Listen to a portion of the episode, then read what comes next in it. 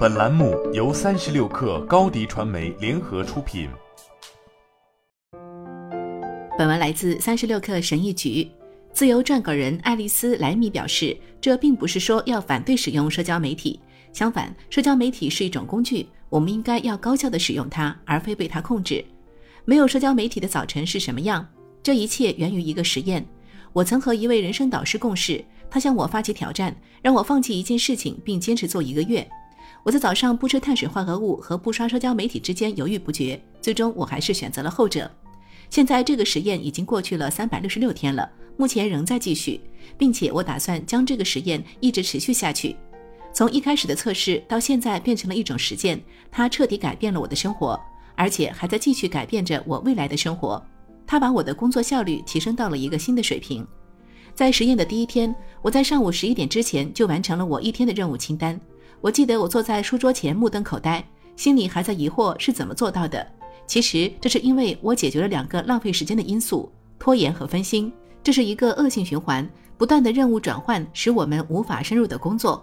我们逃避面对那些困难的任务，殊不知最终却给自己带来了更大压力。删除社交媒体打破了这个循环，它产生了奇迹。当我开始写作时，我总是会感到有一些写作障碍。通常我会打开推特刷一会儿。二十分钟后，我脑子里会塞满了各种各样的信息，而该写的文章仍然只字未动。但在删除社交媒体之后，刷推特就不再是一个选项了。于是我只能埋头写作。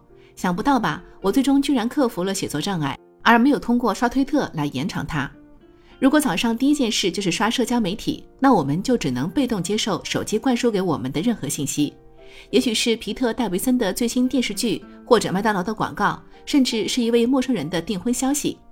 当你被形形色色的消息轰炸时，你就在被动的生活，因为你把时间都花在对别人的事情做出反应上了，而不是致力于实现自己的抱负。以刷新闻推送开始你的一天，这会让你的头脑里有几十种声音，在所有这些不和谐的声音中，你很难区分自己的声音。你不知道什么时候好想法结束，什么时候坏想法开始。如果任其发展，你会误以为它们都是现实。早上不使用社交媒体很简单，但并不容易。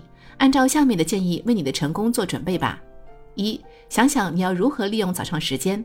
你的生活不会因为你早上不刷 Instagram 而奇迹般的发生巨变。你必须想出如何度过这段空闲时间的办法，否则你会变得焦躁不安，重新染上坏习惯。幸运的是，有很多建设性的活动可以取代社交媒体。二。找一个负责任的伙伴来提高赌注，除非我提高赌注，否则我不会坚持做到早晨不刷任何社交媒体。我采取的方法就是告诉我妹妹，我连续三十天要做到直到中午才查看社交媒体。如果我中途有任何一天没做到，我就给她一百美元。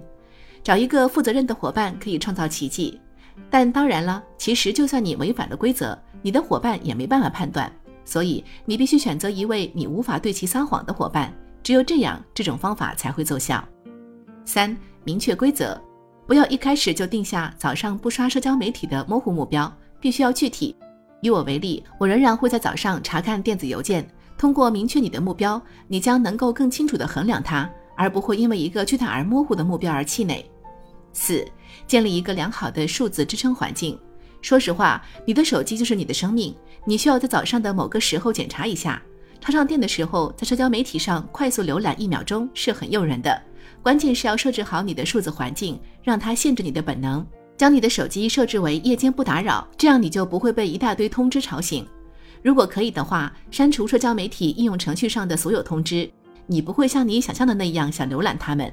试一试这些阻止分散注意力的应用程序，帮助减少诱惑。好了，本期节目就是这样，下期节目我们不见不散。